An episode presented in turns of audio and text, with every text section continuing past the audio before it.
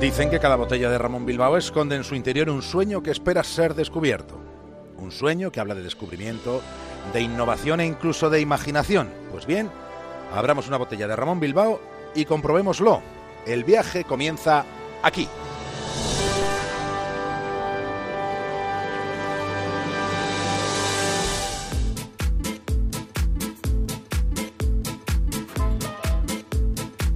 Emprendemos viaje desde una estación de radio que tenemos dentro de un faro en el Cantábrico. Lo siguiente en la brújula es una conexión con Punta Norte, con Javier Cancho, y en el capítulo de hoy, en el corazón de Samarcanda.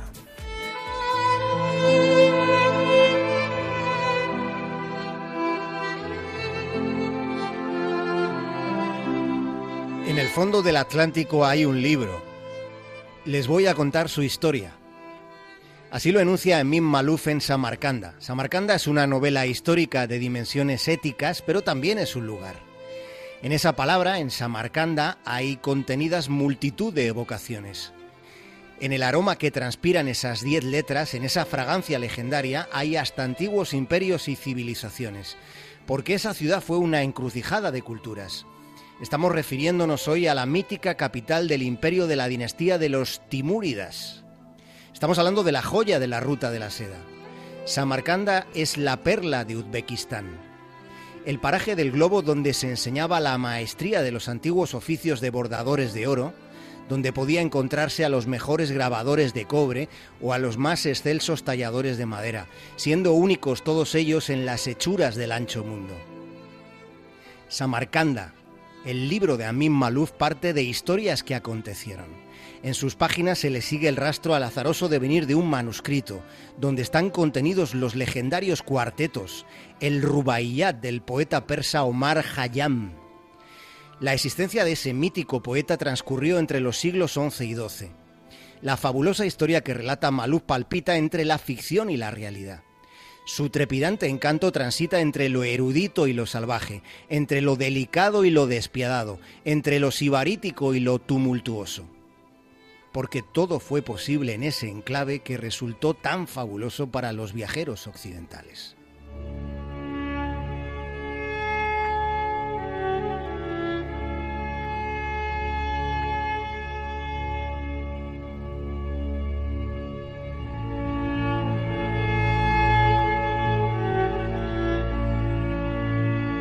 Año 1404.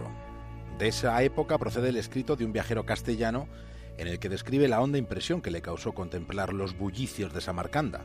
En aquellas palabras manifestó que había sido una maravilla ver la riqueza y abundancia de una gran capital en el mundo. El rey Tamerlán murió mientras preparaba una expedición de ataque contra los Ming, contra la dinastía que había expulsado de China a los sucesores del mongol Kubilai Khan. Aquello sucedió en los confines del tiempo, hace más de 600 años. Tamerlán fue el gran rey de los tártaros. Fue el precursor de Samarcanda, que es un lugar que existe y donde todavía, a día de hoy, todavía se conserva una especie de oasis de cúpulas azules que están en las proximidades de la estepa.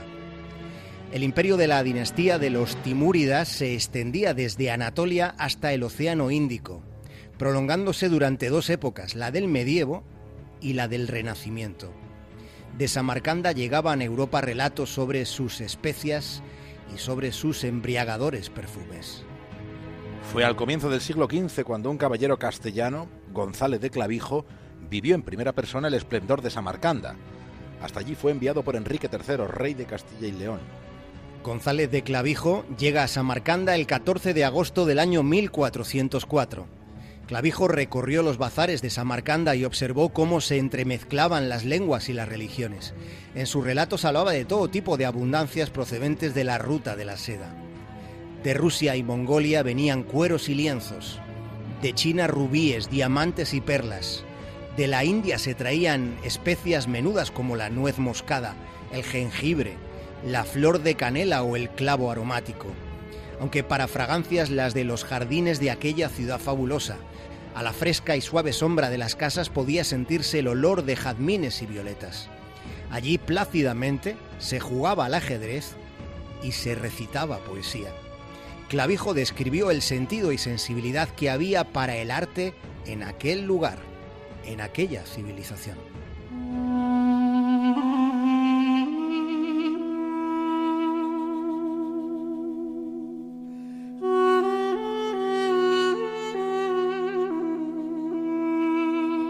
Leyenda de un arquitecto apasionado y de Bibi Kanum, la esposa de Tamerlán, el emperador de los Timúridas. Cuenta la legendaria historia que el arquitecto real se enamoró perdidamente de Bibi Kanum y la reina, en un intento de persuadirlo de su locura, de salvarlo de su atrevimiento, compadeciéndolo, mandó que le hicieran entrar en una sala donde solo había una gran mesa y en la mesa se habían dispuesto 40 hermosos huevos, hermosos en tamaño y en decoración cromatística. Miradlos, dijo la reina. Cada uno está pintado de una forma diferente. Y sin embargo da igual su color, pues ya sea rojo, azul o verde, el color de su cáscara, ya sea como sea, luego, después, el sabor siempre será el mismo. El arquitecto guardó silencio entonces. Pero una semana más tarde volvió a presentarse ante la reina y lo hizo con 40 botellas de fino y ornamentado vidrio. Y 39 de aquellas fabulosas botellas estaban llenas con agua. Y solo había una que contuviera vino. Solo en una, dijo el arquitecto, se contiene lo necesario para embriagar todos los sentidos.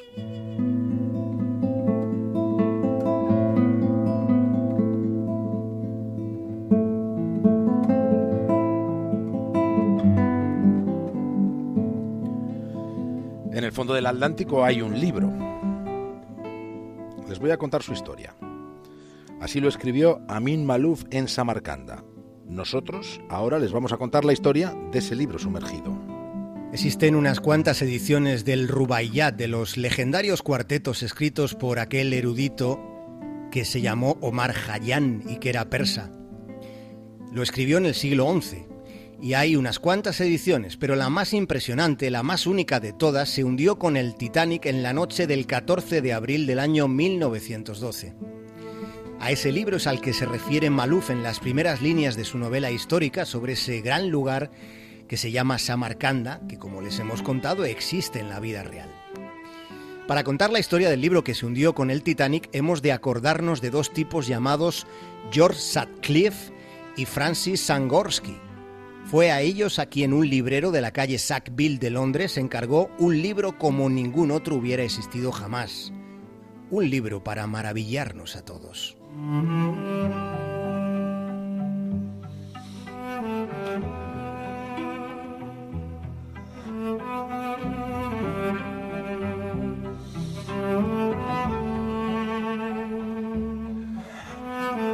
Desde el principio se advirtió que el dinero no debía ser un problema. El librero insistió en que lo único que importaba es que aquella edición resultara fabulosa. Y después de dos años de intenso trabajo, en 1911 la edición había sido completada. Era, era una versión medio victoriana de los poemas de un erudito persa que se llama Omar Hayam. Y fue llamado el libro Maravilla, la portada estaba ilustrada con tres pavos reales con colas repletas de joyas y motivos florales típicos de los manuscritos medievales persas, mientras que en la contraportada podía verse un buzuki griego. El buzuki es un hermoso instrumento de un largo mástil que tiene cuerpo de pera.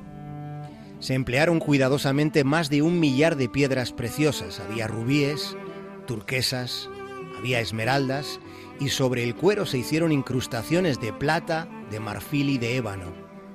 En cuanto a las hojas de aquel libro, las hojas del libro eran de oro de 22 quilates.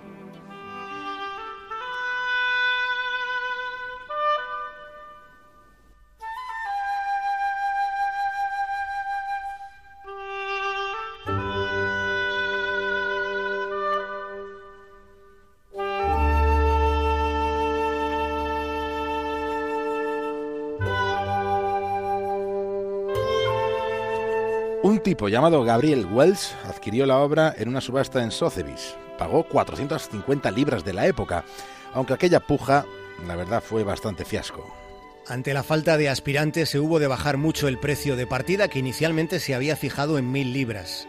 Wells quiso llevarse la obra recién adquirida, el libro Maravilla, se lo quiso llevar a Estados Unidos, pero no pudo hacerlo en el primer barco en el que lo intentó, por lo que al final la fabulosa edición del Rubaiyat partió rumbo a Nueva York embarcado en el Titanic. Y ya saben ustedes lo que pasó con aquella travesía. Ya conocen cómo terminó aquel viaje.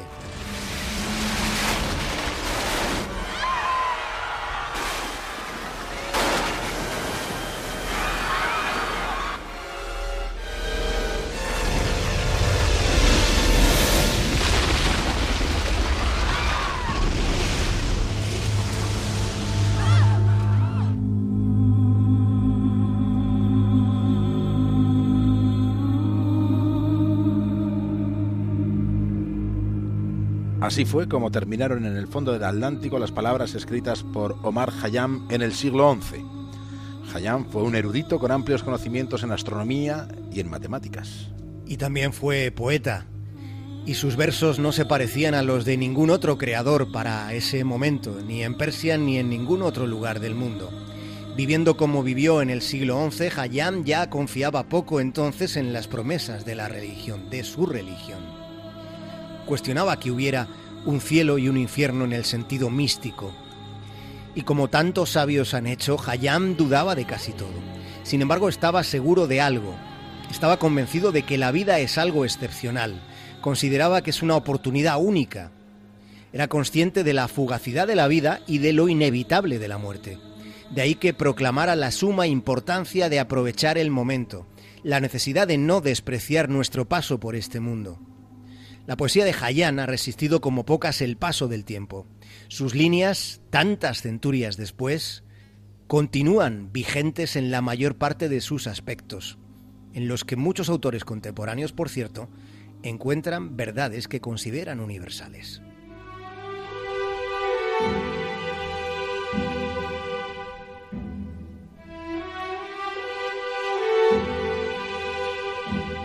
Oscar Wilde describió el Rubaiyat de Hayam como una obra de arte.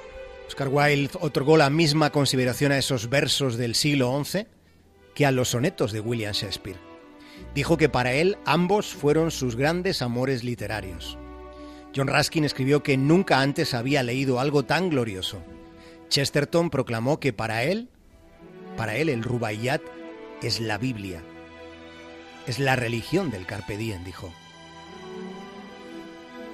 Hace 50 años, Martin Luther King citó a El Rubaiyat en un discurso antibélico, en uno de sus últimos discursos.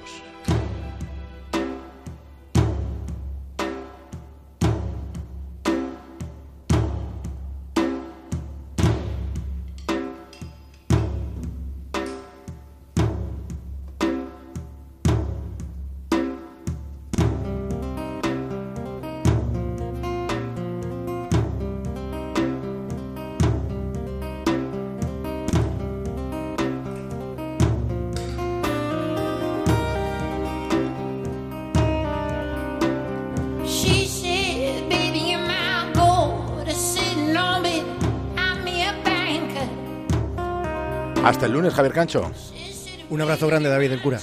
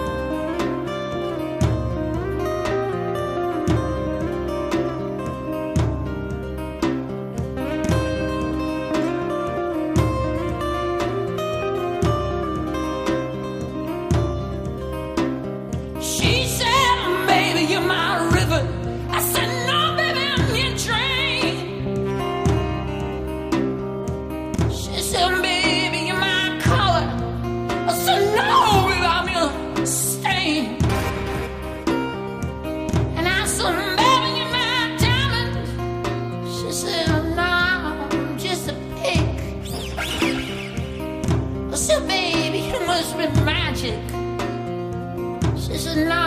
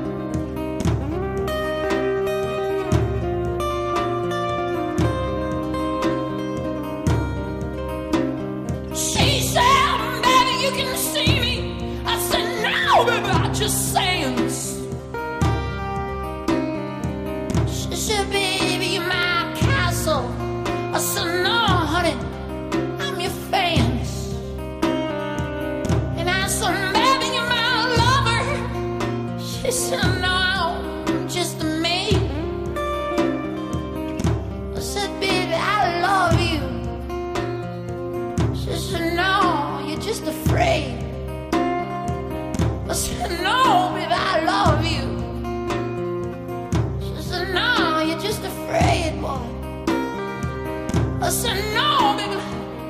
I said, baby, listen now. I said, no, baby, listen now, Lord.